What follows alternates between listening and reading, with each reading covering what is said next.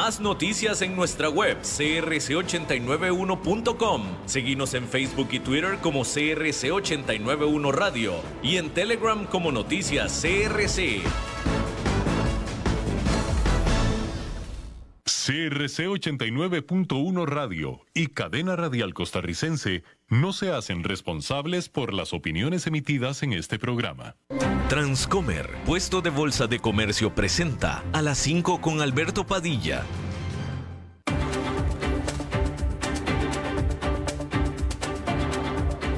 Inicia a las 5 con Alberto Padilla un programa diseñado con el objetivo de llevarte diariamente un tema de actualidad, acompañado siempre de reconocidos editorialistas, de lunes a viernes a las 5 de la tarde por CRC 89.1 Radio, a las 5 con Alberto Padilla. Hola, ¿qué tal? Saludos, bienvenidos a esta emisión de A las 5 con su servidor Alberto Padilla. Muchísimas gracias por estarnos acompañando. Gracias por estar ahí le mando cálidos saludos desde la señal y las instalaciones de CRC 89.1 Radio en San José, Costa Rica, desde donde estamos transmitiendo hasta el punto en el tiempo, en el espacio en el que usted nos está escuchando, porque estamos saliendo en diferentes vías simultáneamente, por ejemplo, en Facebook Live, en la página de este programa, a las 5 con Alberto Padilla. Estamos eh, disponibles en el canal de YouTube de este programa.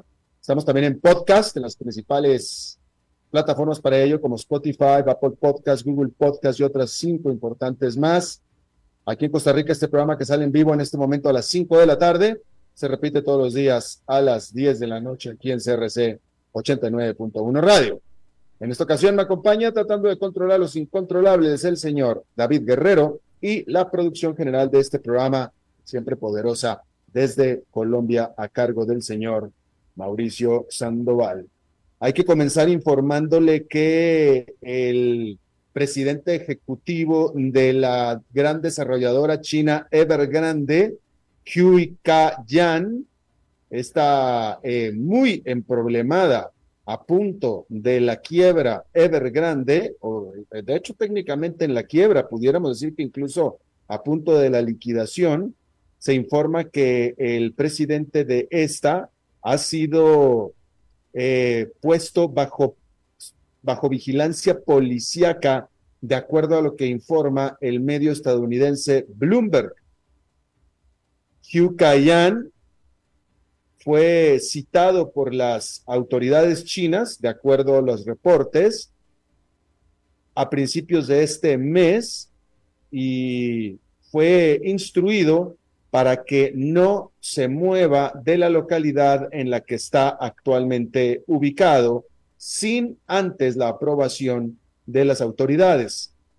Hay que recordar que Evergrande eh, entró en bancarrota en los Estados Unidos en el mes de agosto y actualmente literalmente está enfrentando la posibilidad de una liquidación pero estamos hablando de una mega, mega empresa, una de las más grandes de China y la segunda desarrolladora de bienes raíces más grande de China, siendo que el mercado de bienes raíces de China es uno de los mercados más grandes de ese país.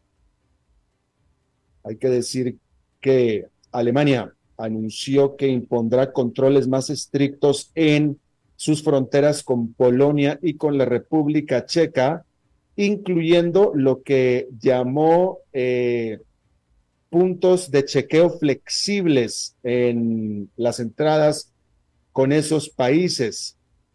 Y es que el partido oficialista alemán, que son los socialdemócratas y que lideran en realidad lo que es una coalición de partidos en, Alemania han estado bajo creciente presión para actuar por controlar el influjo de inmigrantes que quieren entrar a Alemania a pedir asilo. Esto antes de las elecciones regionales que serán en aquel país el próximo mes.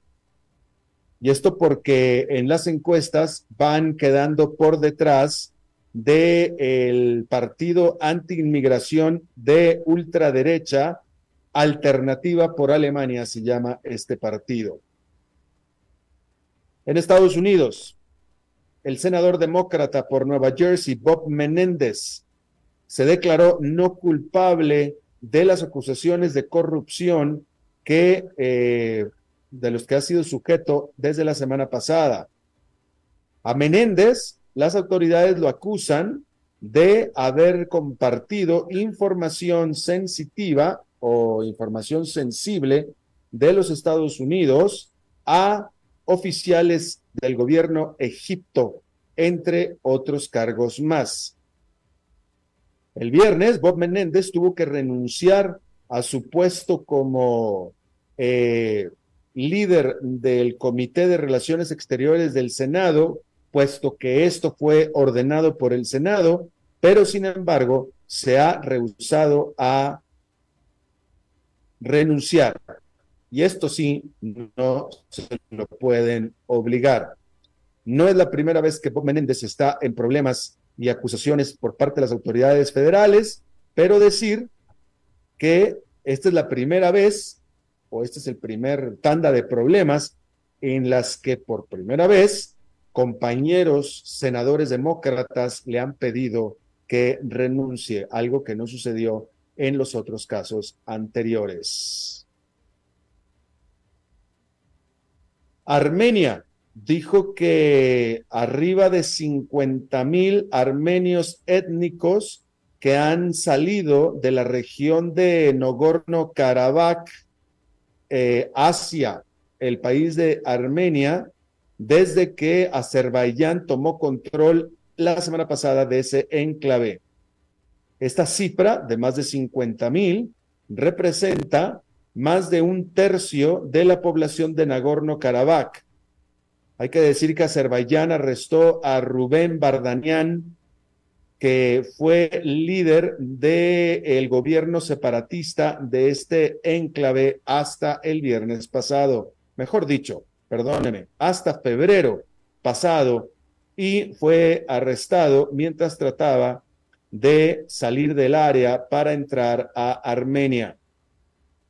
Azerbaiyán dijo que 192 de sus tropas fueron eh, muertas durante la operación militar para retomar control total de esta región de Nagorno-Karabaj, la cual venía siendo dirigida por separatistas armenios durante los últimos 30 años. El soldado estadounidense que había cruzado de Corea del Sur hacia Corea del Norte de nombre Travis King, que cruzó hacia Corea del Norte en julio, fue entregado por Corea del Norte a las autoridades estadounidenses después de que fue expulsado de ese país. Anteriormente, Corea del Norte había dicho que había completado su investigación respecto de la entrada ilegal al país de este militar Travis King. Él había huido de Corea del Sur después de que había sido mantenido arrestado por casi dos meses en una prisión de Corea del Sur acusado de asalto.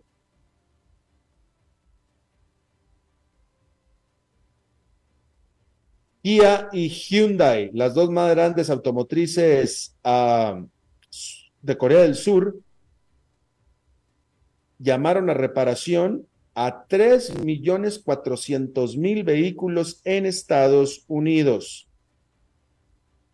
Las firmas citan al riesgo de incendio en los motores de estos automóviles por lo que les pidió a sus propietarios que los estacionen alejados de sus hogares, puesto que pueden incendiarse.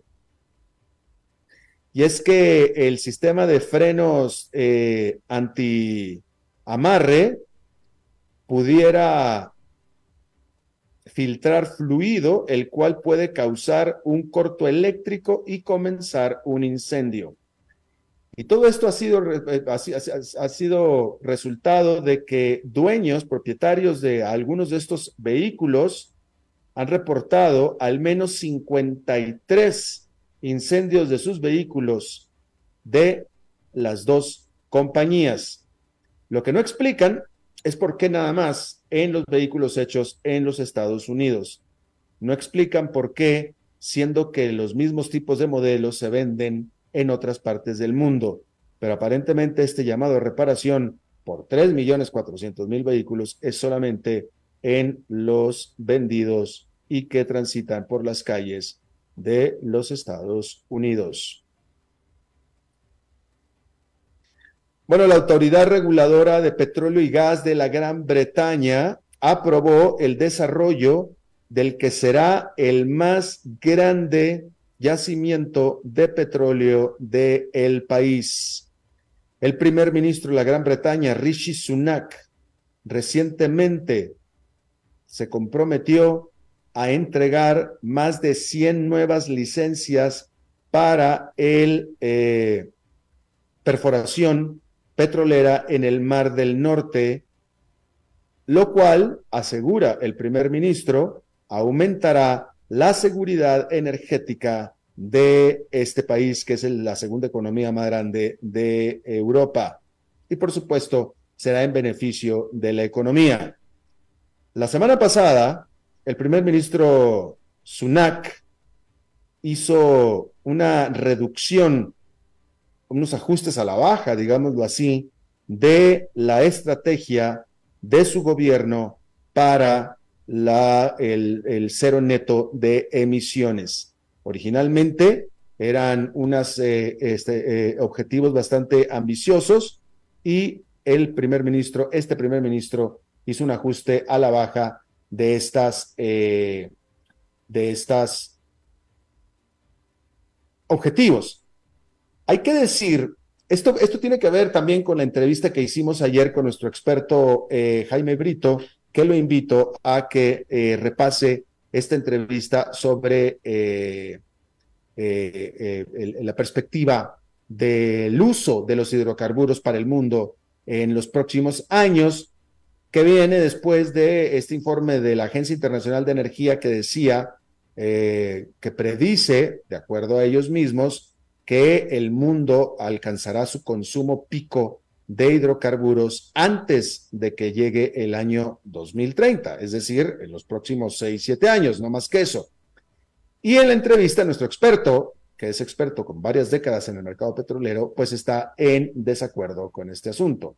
Bien, hay que decir que respecto a este reporte de la Agencia Internacional de Energía, en la cual esta cree que el consumo de carbón también pronto eh, alcanzará su pico junto con el pico en el consumo de petróleo y de gas, hay que decir que, justo como lo estaba diciendo nuestro analista en la entrevista de este martes, lo que los datos duros dicen hasta este momento parece ser una historia diferente o no apoyan en lo más mínimo lo que dice la eh, o lo que estima la Agencia Internacional de Energía.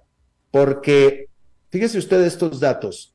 Las exportaciones de carbón térmico de los Estados Unidos alcanzaron su mayor nivel desde el 2018 durante los primeros ocho meses de este 2023, de acuerdo a los, a los, a los datos más recientes liberados. Las exportaciones de carbón explotaron por 20% sobre el mismo periodo del año pasado, sobre todo porque los países asiáticos han estado incrementando su demanda por carbón, carbón para alimentar plantas productoras de electricidad. Hay que decir que también la propia transición de la industria manufacturera de los Estados Unidos hacia lo verde, pues también parece ser que está dando señales de que es toda una paradoja, porque, por ejemplo, escuche esto, Panasonic, esta empresa japonesa de electrónicos, construyó una nueva planta de vehículos eléctricos en el estado de Kansas para ayudarla a, eh, eh, en su transición hacia energía limpia. Sin embargo, la propia gran demanda, la vasta demanda de energía de esta planta, que consume esta planta para operar, ha hecho que las autoridades locales de Kansas hayan determinado la extensión de la vida de la planta local generadora de electricidad a base de carbón, porque de otra manera no pudieran alcanzar la demanda eléctrica que ha traído esta planta de vehículos eléctricos de Panasonic. ¿Sí? Y de tal manera que incluso las propias ambiciones e iniciativas verdes que tienen todas las mejores intenciones del mundo están haciendo que permanezca el carbón como una parte vital de la generación eléctrica en los Estados Unidos, que era justo lo que estábamos viendo ayer en la entrevista. Hay que decir que el carbón se considera como la más alta fuente contaminante para producir energía y eh, eh, se considera también que es eh, el más importante contribuidor al cambio climático por parte de los humanos, el carbón. Y, pero sin embargo, de nuevo, el propio, la propia ambición y transición del planeta hacia lo verde está haciendo aumentar el uso de carbón al aumentar Mire, simplemente, por ejemplo, también, que esta es otra de las paradojas, ¿no? La propia generación de bitcoins y monedas digitales, lo mismo, que supuestamente son eh, una muestra de la digitalización y de la modernidad, el alto consumo eléctrico hace que las economías donde los mineros operan tengan que producir mucho, mucho más y garantizar la provisión de electricidad en cualquier medio, por cualquier medio. Y simplemente hasta este momento el medio más seguro de provisión de electricidad sigue siendo eh, de carbón, la generación de carbón, la generación de lo que siempre hemos generado la electricidad en, en el mundo. Y ciertamente es el caso de los Estados Unidos. Así es que ahí lo tiene usted en este dato es bastante interesante. Bien, Déjeme le informo. Vamos a hablar de la economía de Rusia, que, bueno, al final no solamente no entró, sino que ha podido mantenerse y superar las peores predicciones económicas que se tenían después de las eh, severas, porque son severas, eh, castigos que el resto del mundo u Occidente le ha eh, impuesto a Rusia. El año pasado, la economía de este país estaba afrontando severas, severas amenazas con la acumulación de sanciones que los gobiernos de Occidente eh, le habían dado como respuesta a la invasión que hizo este país a Ucrania. Sin embargo, la positiva combinación de altos precios de petróleo y de gas que tiene Rusia en abundancia, junto con los esfuerzos bastante ortodoxos por parte del Banco Central para mantener subyugada a la inflación, salvaron, literalmente salvaron a Rusia de un desastre. Específicamente, el manejo del Banco Central y la independencia con la que se ha manejado el Banco Central y el profesionalismo ha sido ejemplar. Para todo lo eh, microgerente que ha sido Vladimir Putin y para todo lo poderoso y para todo lo eh, poco que delega Vladimir Putin y dictador y todo lo que usted le quiera decir, ha mantenido una muy sana, muy sana separación con el Banco Central. Al Banco Central lo ha dejado totalmente independiente, totalmente autónomo, y de ahí el estelar desempeño del Banco Central y con él de la economía de Rusia. No se ha metido Vladimir Putin con el Banco Central y con la economía, y de ahí que está podido superar los escollos. Hay que decir que ah, los datos sobre el Producto Nacional Bruto y también de ventas comerciales que se dieron a conocer este día, así como también la producción industrial, entre otros más, muestran que eh, Vladimir Putin eh, tiene razón, tiene razón al presumir, como lo hizo la semana pasada, de que la fase de recuperación de la economía rusa ha terminado no está tan equivocado en ese sentido. La tasa de desempleo en Rusia permanece en récord, en su nivel récord mínimo, mientras que el Producto Nacional Bruto es de aproximadamente 4% en términos reales, arriba de donde lo que se encontraba el año pasado en este mismo momento. Y la producción industrial ha estado subiendo de manera sólida. Permanece, eso sí, siendo todavía un reto para la economía rusa la inflación, a pesar de los fuertes esfuerzos del Banco Central para tratar de controlarla.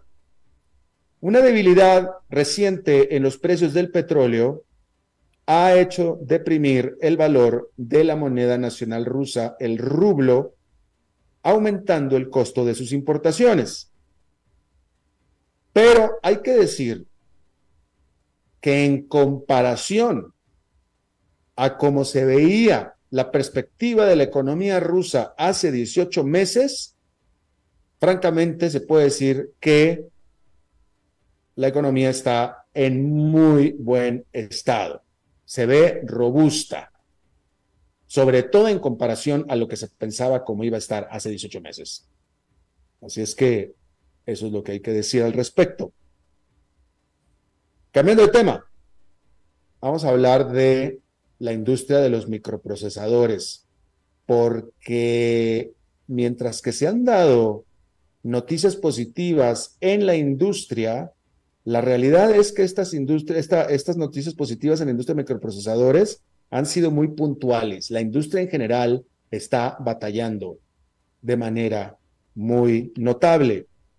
Nvidia, por ejemplo, que produce microchips específicamente para la industria de la inteligencia artificial y que se ha beneficiado grandemente de esto,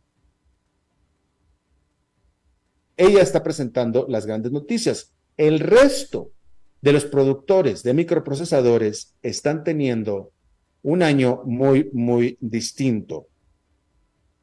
Micron, que es esta compañía de chips de memoria estadounidense, anunció su cuarto trimestre consecutivo de pérdidas operativas. Porque la realidad es que la demanda de los consumidores ha estado cayendo en sus compras de teléfonos inteligentes y de otros aparatos electrónicos. Y la falta de microprocesadores que hubo durante la era de la pandemia, ¿se acuerda? Aquel déficit tan grande que hubo de microprocesadores que incluso eh, eh, afectó la venta, la producción, pues, de automóviles y también de electrodomésticos, porque no había microprocesadores para su armado, para su, para, para estos aparatos. ¿Se acuerda usted de eso? Bueno, aquella, aquel déficit ya fue cambiado ahora por un superávit y ahora hay un exceso de inventario de microprocesadores. Eh, y muchas compañías que usan microprocesadores, de hecho, han abultado sus eh, inventarios de microprocesadores. Hay que decir que otras empresas productoras de microprocesadores occidentales como son Kioxia y Western Digital están ante toda esta situación hablando y pensando de una fusión, consolidar sus operaciones. Y luego encima, en mayo pasado, China le propinó una muy mala noticia a esta empresa Micron cuando anunció la prohibición de sus operadores chinos de eh, algunas, para algunas de sus, de, sus infraestructuras para que usen microprocesadores de Micron. Y el problema para Micron es que el 11% de sus eh, ingresos provienen precisamente de clientes chinos. Y ahora la mitad de todo esto está en peligro de acuerdo a lo que la misma empresa está diciendo. Y por tanto, esta empresa está ahora cambiando sus objetivos ya no hacia China, como lo están haciendo otros igual que ellos, sino ahora hacia la India. Y en ese país, Micron comenzó ya la construcción de una fábrica con una inversión de dos de 2.750 millones de dólares. Hablando de electrónicos, quien dio hoy en el mundo digital la noticia es Mark Zuckerberg o la empresa que dirige y que fundó, que es Meta, porque hoy tuvo su conferencia anual Connect, que se llama, la tuvo este miércoles y eh, la tuvo, pues, en donde más la iba a tener, que era en el metaverso. Y en esta conferencia, Zuckerberg o Meta está justamente dándole un nuevo impulso al metaverso un año después de que lo presentó. Este evento virtual del metaverso, que va a durar en realidad dos días, eh, tuvo como presentación más notable al propio Mark Zuckerberg y a otros miembros también del comité de mando de la gigante Meta, presentando lo último en sus ofertas de software y también de aparatos. Hay que decir que Mark Zuckerberg mostró el, el Quest 3, que es este visor, este casco, este visor, el cual usa cámaras que tiene montadas al frente y que ahora ofrece realidad mixta, ¿sí? Que es algo así como estar jugando con bloques de Lego virtual, estar jugando en un juego virtual con bloques de Lego en su casa, en su propia casa, presentada toda con una eh, recepción de video en tiempo real. No se preocupe, yo tampoco le entiendo a estas cosas, ¿eh? Tampoco. Es más difícil explicarlas en radio que verlas en video. Y bueno, lo que sí es que parece ser que este Quest 3 es una oferta competitiva a eh, el propio aparato similar, el Vision Pro de Apple, aunque es menos vistosa que la de Apple, pero también eh, es muchísimo más barata que la de Apple. Es realmente una alternativa interesante, porque va a costar 499 dólares, que es la tercera, no, que es una fracción de lo que cuesta el aparato de la Apple. Y bueno, al final de lo que se trató la presentación de este evento Connect, es de todas estas ofertas, incluyendo el propio headset, para darle un, eh, bueno, también, y por cierto, que también presentó eh, eh, chatbots empoderados con inteligencia artificial y todo lo que presentó fue para darle un impulso a el metaverso en lo que es de nuevo una, una eh, pues un reinicio, diría yo, del el metaverso. Hay que recordar que Facebook, la compañía que se llamaba Facebook, cambió su nombre a Meta, cambiando su foco hacia el metaverso, y ha hecho grandes inversiones al respecto. Y después, esto fue hace un año, pero después dejó de hablar mucho del asunto, pero ahora eh, que hizo pensar a muchos que estaba abandonando el proyecto del metaverso, pero ahora todo parece indicar que, eh, eh, que estaba abandonando el metaverso incluso para adoptar a la inteligencia artificial y insertarse en la carrera del chat GPT, por ejemplo, pero ahora parece ser que efectivamente está haciendo eso, insertarse en la carrera de la inteligencia artificial, pero para impulsar de nuevo metaverso. Así es que ahí lo tiene usted. Mucho de esto fue dirigido hacia eh, sus clientes más jóvenes para que sigan, que son los principales clientes de las redes sociales, que es lo que maneja Facebook, para que sigan haciéndolo, pero que vayan transicionando hacia el metaverso y lo hagan ya todo desde el metaverso de manera virtual. Así es que ahí lo tiene usted, para que los jóvenes sigan interactuando tanto eh, personalmente con sus propios amigos como con eh, sus imágenes digitales en el metaverso. Bien, ahí lo tiene usted. Vamos a hacer una pausa y regresamos con nuestra entrevistador. A las 5 con Alberto Padilla por CRC 89.1 Radio. Ok, ya te has reído con nosotros, has aprendido con nosotros y nos hemos conocido más, pero es hora de ponernos serios. El mejor momento para invertir fue hace 10 años y el segundo mejor momento para hacerlo es hoy. Entra a transcomer.com, convertite en un inversionista y transforma tu destino. Transcomer, puesto de bolsa de comercio. Construyamos juntos su futuro. Somos expertos en eso. Acueductos y Alcantarillados trabaja para ofrecerle más y mejores servicios. Con una inversión de más de mil millones de dólares, la Ruta del Agua está agilizando la construcción de acueductos a nivel nacional para llevar agua potable a más de 1.300.000 personas. Y por medio de la ruta de saneamiento, se está impulsando la construcción de alcantarillados sanitarios que beneficiarán a más de 1.200.000 personas. AIA, haciendo que fluya el desarrollo.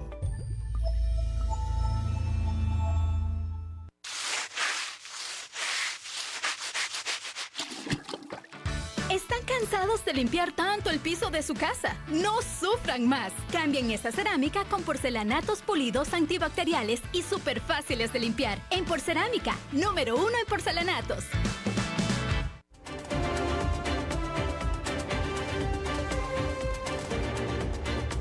Seguimos escuchando a las 5 con Alberto Padilla.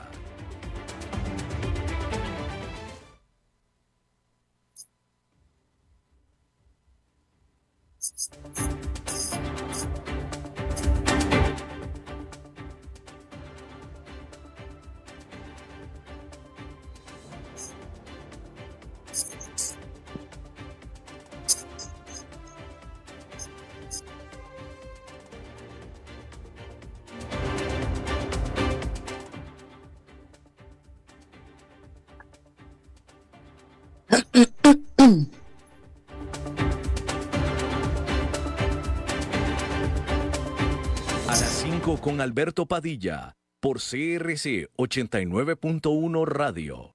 Ok, ya te has reído con nosotros, has aprendido con nosotros y nos hemos conocido más, pero es hora de ponernos serios. El mejor momento para invertir fue hace 10 años y el segundo mejor momento para hacerlo es hoy. Entra a transcomer.com, convertite en un inversionista y transforma tu destino.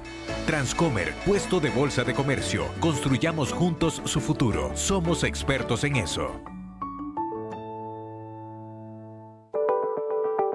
Acueductos y Alcantarillados trabaja para ofrecerle más y mejores servicios. Con una inversión de más de mil millones de dólares, la Ruta del Agua está agilizando la construcción de acueductos a nivel nacional para llevar agua potable a más de 1.300.000 personas. Y por medio de la ruta de saneamiento, se está impulsando la construcción de alcantarillados sanitarios que beneficiarán a más de 1.200.000 personas. AIA, haciendo que fluya el desarrollo.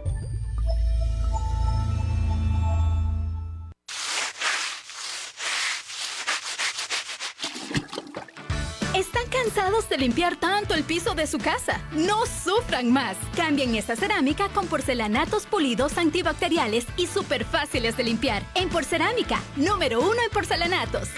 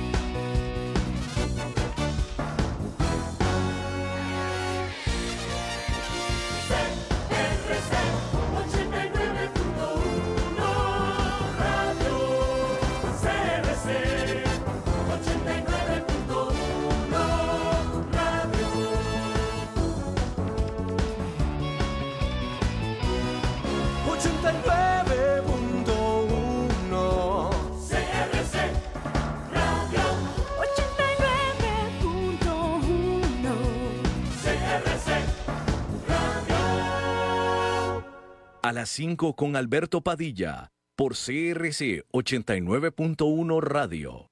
Ok, ya te has reído con nosotros, has aprendido con nosotros y nos hemos conocido más, pero es hora de ponernos serios. El mejor momento para invertir fue hace 10 años y el segundo mejor momento para hacerlo es hoy. Entra a transcomer.com, convertite en un inversionista y transforma tu destino. Transcomer, puesto de bolsa de comercio. Construyamos juntos su futuro. Somos expertos en eso. Acueductos y Alcantarillados trabaja para ofrecerle más y mejores servicios. Con una inversión de más de mil millones de dólares, la Ruta del Agua está agilizando la construcción de acueductos a nivel nacional para llevar agua potable a más de 1.300.000 personas. Y por medio de la ruta de saneamiento, se está impulsando la construcción de alcantarillados sanitarios que beneficiarán a más de 1.200.000 personas. AIA, haciendo que fluya el desarrollo.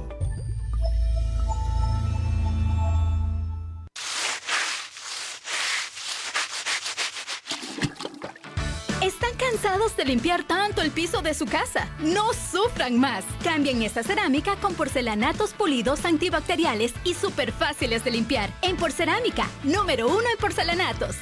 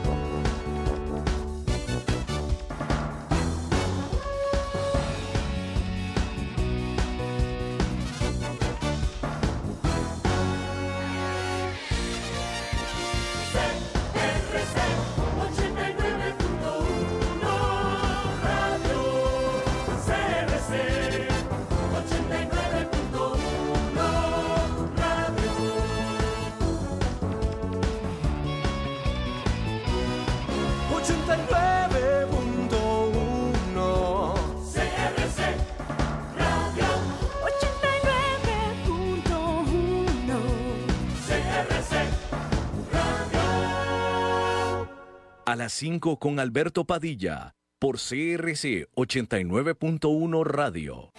Ok, ya te has reído con nosotros, has aprendido con nosotros y nos hemos conocido más, pero es hora de ponernos serios. El mejor momento para invertir fue hace 10 años y el segundo mejor momento para hacerlo es hoy. Entra a transcomer.com, convertite en un inversionista y transforma tu destino. Transcomer, puesto de bolsa de comercio. Construyamos juntos su futuro. Somos expertos en eso. Acueductos y Alcantarillados trabaja para ofrecerle más y mejores servicios. Con una inversión de más de mil millones de dólares, la Ruta del Agua está agilizando la construcción de acueductos a nivel nacional para llevar agua potable a más de 1.300.000 personas. Y por medio de la ruta de saneamiento, se está impulsando la construcción de alcantarillados sanitarios que beneficiarán a más de 1.200.000 personas. AIA, haciendo que fluya el desarrollo.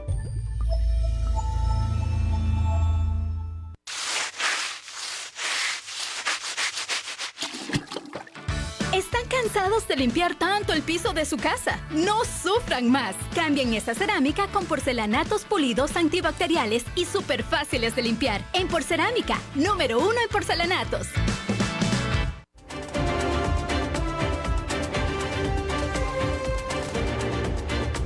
Seguimos escuchando a las 5 con Alberto Padilla. Disculpe usted que tuvimos una interrupción en la conexión de Internet, pero ya la estamos retomando. Gracias por su paciencia.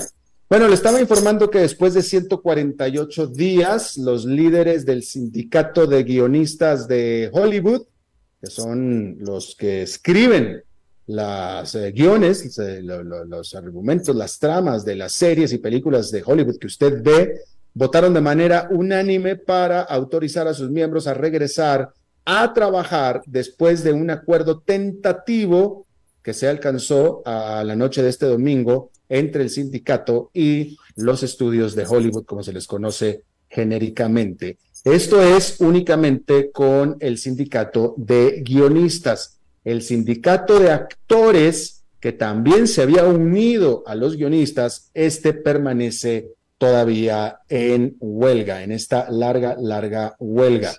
Yo le agradezco muchísimo que esté con nosotros Valentina Latnia, eh, su nombre artístico es Valentina Vanegas, esta profesional del doblaje de origen colombo estadounidense, radicada en Los Ángeles y que es parte del movimiento de huelga por parte de los actores. Valentina, muchísimas gracias por estar con nosotros desde California.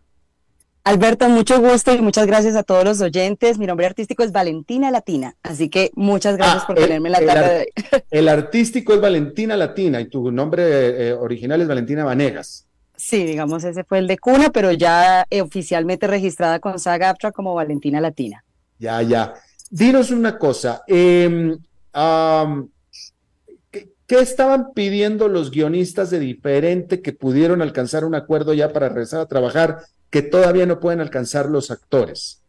Son em, varios estatutos, digamos, entre ellos los más importantes, evidentemente, es el mal manejo y la falta de legalización en cuanto a la inteligencia artificial. Digamos, esto conviene mucho en términos financieros para los productores AMPTP, que es precisamente la agremiación de productores de Estados Unidos, y ellos, pues obviamente, avalan a tener una, unos mejores números, digámoslo así, porque es realmente, al fin y al cabo, su, su mayor interés, y es utilizar inteligencia artificial de una manera que no tenga todavía ningún control y con esto, pues por supuesto, perjudicar a toda la comunidad y a una gran industria que, que no solamente se refiere a las grandes películas. Cuando pensamos en Hollywood, creemos que solamente las películas que vemos en cartelera es la industria de Hollywood y resulta que son muchísimas más producciones y entre esos, por supuesto, toda la industria independiente, todas las pequeñas productoras han sido afectadas y con esto, pues después de cinco meses son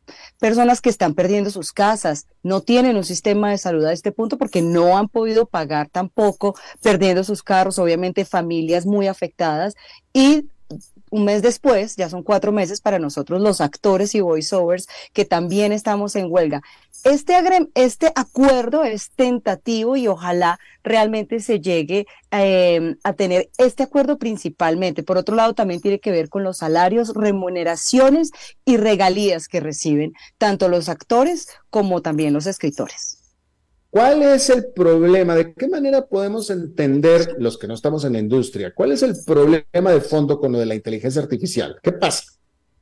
¿Qué pasa? Que se utiliza, digamos, maquinaria que hoy en día solamente tienes que ingresar. Necesito hacer un episodio de comedia. Entonces, puedes fácilmente, como ChatGPT, hay un montón de otras herramientas que hoy en día están al alcance de cualquier persona que tenga una computadora y decidir, voy a escribir un stand-up comedy o voy a escribir un monólogo o quiero escribir eh, un episodio con tantos personajes. Automáticamente esas inteligencias artificiales ya están recogiendo tantos datos em, que fácilmente escriben ya completo un episodio con chistes y muy asertivos además, porque es que estamos compitiendo eh, con una máquina que evidentemente sabe utilizar toda la información, pero en el fondo, ¿qué pasa? No está viendo humanidad, no está siendo humanos los que están creando estas historias. No hay una, mm, digamos, una consecuencia o una idea realmente cultural de lo que está pasando. No estamos teniendo el contacto humano que al final todos necesitamos y es hablar desde el alma, hablar desde la parte creativa. Ah, eh, ah, eh, en tu caso en particular, con tu experiencia, lo que tú has hecho en, televisión o ante la cámara, ante los micrófonos, ¿de qué manera la inteligencia artificial amenazaría tu trabajo de la manera en la que tú trabajas? Desafortunadamente, uno de los estatutos que está haciendo Netflix para los actores es utilizar un actor, en un caso muy sencillo es un extra, es decir, una persona que está pasando por detrás de los actores principales. Voy a poner un ejemplo en un restaurante en una época actual. Le pagan a ese extra, el cual está en un promedio hoy en día de 300 dólares por el día. Son ocho horas las que se trabajan, digamos, dentro del horario regular más las horas extras. Pero digamos que esa persona dijo, voy a hacer un extra en Hollywood, me gané 300 dólares y resulta que pasa que no se dio cuenta que Netflix iba a utilizar esa misma persona que está saliendo en computadora fácilmente. Le cambian el vestuario, le ponen el pelo de otra extra y eso fácilmente se puede utilizar para una película de época. Y a esa persona jamás nunca en la vida le van a tener que volver a pagar y obviamente no necesitan ya tanto personal humano porque ya la misma inteligencia artificial puede recrear esas otras tantas personas. Entonces, Empezando por eso, creo que es el caso más sencillo de explicar cómo nosotros los actores estamos siendo cada vez más apartados y apartados. Eso solamente por mencionar el mal uso y la falta de regulación de la inteligencia artificial. Y con el acuerdo que llegaron los guionistas con las empresas productoras, ¿ya quedó resuelta esta amenaza, este problema de la mm. inteligencia artificial? No está totalmente resuelta, realmente la huelga no se ha levantado completamente y oficialmente. Em, digamos, mi acercamiento con los escritores realmente no es directamente, sino con los voiceovers y con los actores. Pero por supuesto, por una razón nos hemos unido a ellos, porque ellos nos han puesto como la pauta de, hey, si no hay historias que nosotros escribimos, pues tampoco van a haber actores que las vayan a actuar porque ¿qué actor va a querer actuar una, una historia que está creada por la inteligencia artificial?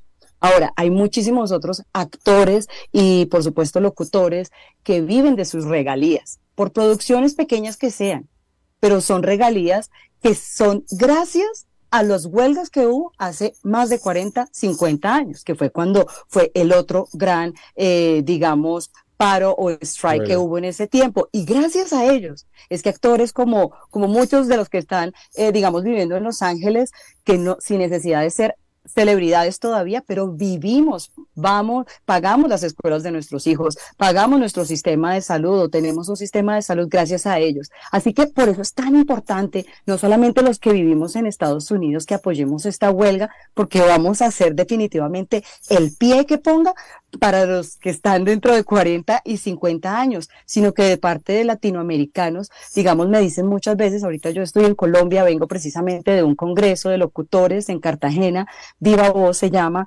y, y, nos cuestionábamos, ¿cómo podemos desde Latinoamérica apoyar? Y es básicamente todos los actores, por ejemplo, de doblaje, actores de televisión también, en no promover estas producciones en sus redes sociales, decir, fui al estreno de Barbie, fui a ver tal película, fui a ver tal otra, está saliendo tal serie. Esa es una manera muy silenciosa y muy, digamos, cordial también en apoyar este, este, este paro y decir, no estoy apoyando que en este momento se estén promoviendo películas y series cuando los actores no tenemos que trabajar en este momento.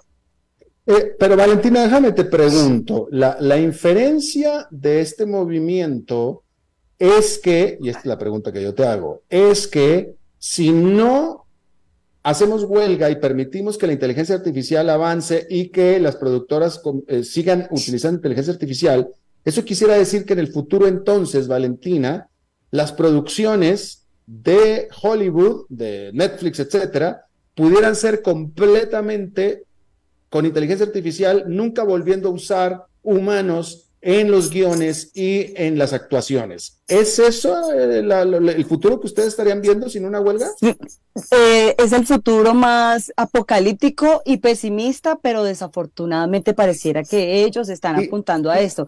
Y, y, el público, nosotros, los que vemos la televisión, los que vemos las películas, ¿nos gustaría? ¿Lo aceptaríamos? ¿Sería, ¿No notaríamos la diferencia? Precisamente em, eh, ahorita estaba yo leyendo un estudio que se hizo en no sé cuántas personas en España se realizó este estudio y cómo ponían a prueba, por ejemplo, en, una, en audiolibro, de estar escuchando en inteligencia artificial, las personas se cansaron a los 10 minutos de estar escuchando este tipo de voz sintética. Son voces que han sido clonadas y han sido, pues por supuesto, creadas a partir de una computadora. Es una generación diferente, sí, Alberto. Nuestros hijos se están educando y acostumbrándose un poco, y en esto tiene que ver mucho las redes sociales, porque vemos que TikTok ha avalado por este tipo de locuciones cada vez que vemos una publicidad y, y, seguramente se está maleducando, digamos, a nuestras nuevas generaciones. Pero en el fondo yo sí siento que vamos a volver a la humanidad, no vamos a dejar de tener alma, corazón en entregar una locución que realmente transmite o una actuación. Ahora, eh, tú trabajas, no sé si todo, pero trabajas para Netflix, ¿no es cierto? Netflix es streaming. Así es. Eh, eh, mucho de esto de la huelga viene por el streaming. El streaming, Netflix, ¿ha venido a ayudar o a estropear?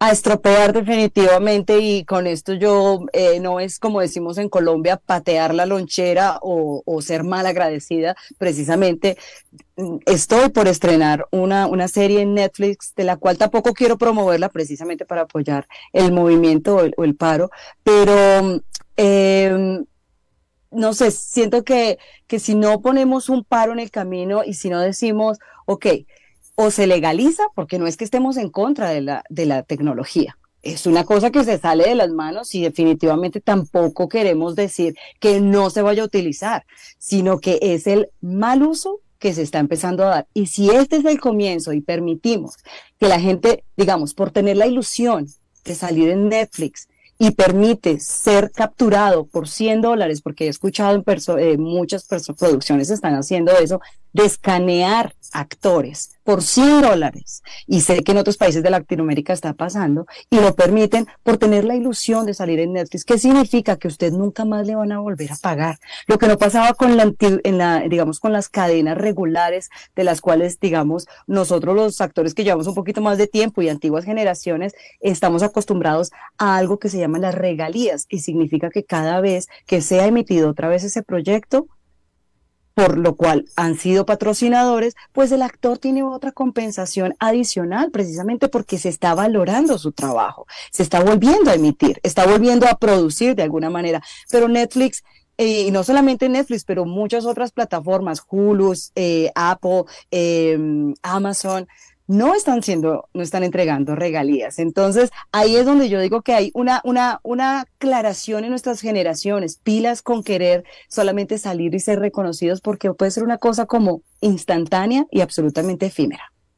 Claro. Ahora, este asunto de la huelga y del arreglo y todo es en Hollywood para Hollywood. Netflix y muchas otras están haciendo producciones no en Hollywood, sino en América Latina, en Colombia, en México, etcétera.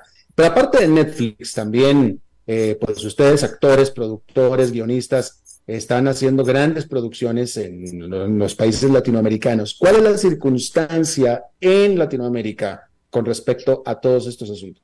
Desafortunadamente, pues eso es lo que están haciendo, acudir a otros países latinoamericanos que todavía no están tan informados y de nuevo, por la ilusión de aparecer en Netflix, de tener un crédito, de que mi familia me vea o sencillamente porque hay actores que por supuesto necesitan todos una primera oportunidad, ser descubiertos como artistas, eso por supuesto lo entendemos, no solamente, eh, digamos, los que vivimos dentro de Los Ángeles, podemos decir, o dentro de Estados Unidos, queremos compartir, pero lo que queremos es que a donde vayan estas producciones, si van a hacer una producción en Costa Rica, que los actores de Costa Rica digan, un momentico, pero ¿cuál es la tarifa y hasta cuándo me vas a pagar y hasta cuándo va a ser válido esta, esta serie? Porque lo que pasa con los streaming es que la serie está ahí por siempre y la puedes ver tú 100 veces, ¿no? Tú, tú lo paras y tú si quieres continuar la serie al otro día, pero tú no sabes que ese actor se mató 10 años trabajando o preparándose para ese personaje o para trabajar en esa producción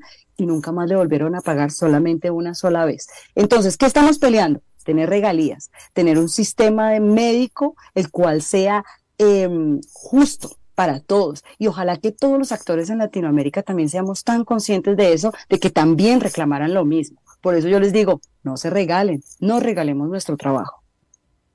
Bueno, los guionistas ya llegaron a acuerdo. Eh, ¿Cuándo estimas o ves señales de que pronto harán lo mismo los actores, eh, los, ustedes con las productoras? Alberto, estamos muy, muy optimistas. Yo eh, precisamente hablaba, digamos, con mi equipo esta mañana y decíamos, si ya los escritores están cediendo, que han sido los que más han resistido, mm. definitivamente nosotros tenemos que también ir de la mano, acompañarnos. Yo quisiera decir que de aquí a menos de un mes, los actores también hemos levantado eh, la huelga. Así que mi espíritu es muy optimista. Sé que todos los actores en el mundo también esperan ser reconocidos y que se nos valore nuestro trabajo como humanos. Valentina Latina, eh, actriz, te agradezco muchísimo que nos hayas explicado y charlado con nosotros esta tarde. Claro que sí, Alberto. Muchísimas gracias. Feliz noche. Gracias y mucho éxito. Bien, eso es todo lo que tenemos por esta emisión de A las 5 con su servidor Alberto Padilla. Muchísimas gracias por habernos acompañado. Espero que termine su día en buena nota, en buen tono y nosotros nos reencontramos en 23, a 23 horas. Que la pase muy bien. A las 5 con Alberto Padilla fue traído a ustedes por Transcomer, puesto de bolsa de comercio. Construyamos juntos su futuro. Somos expertos en eso.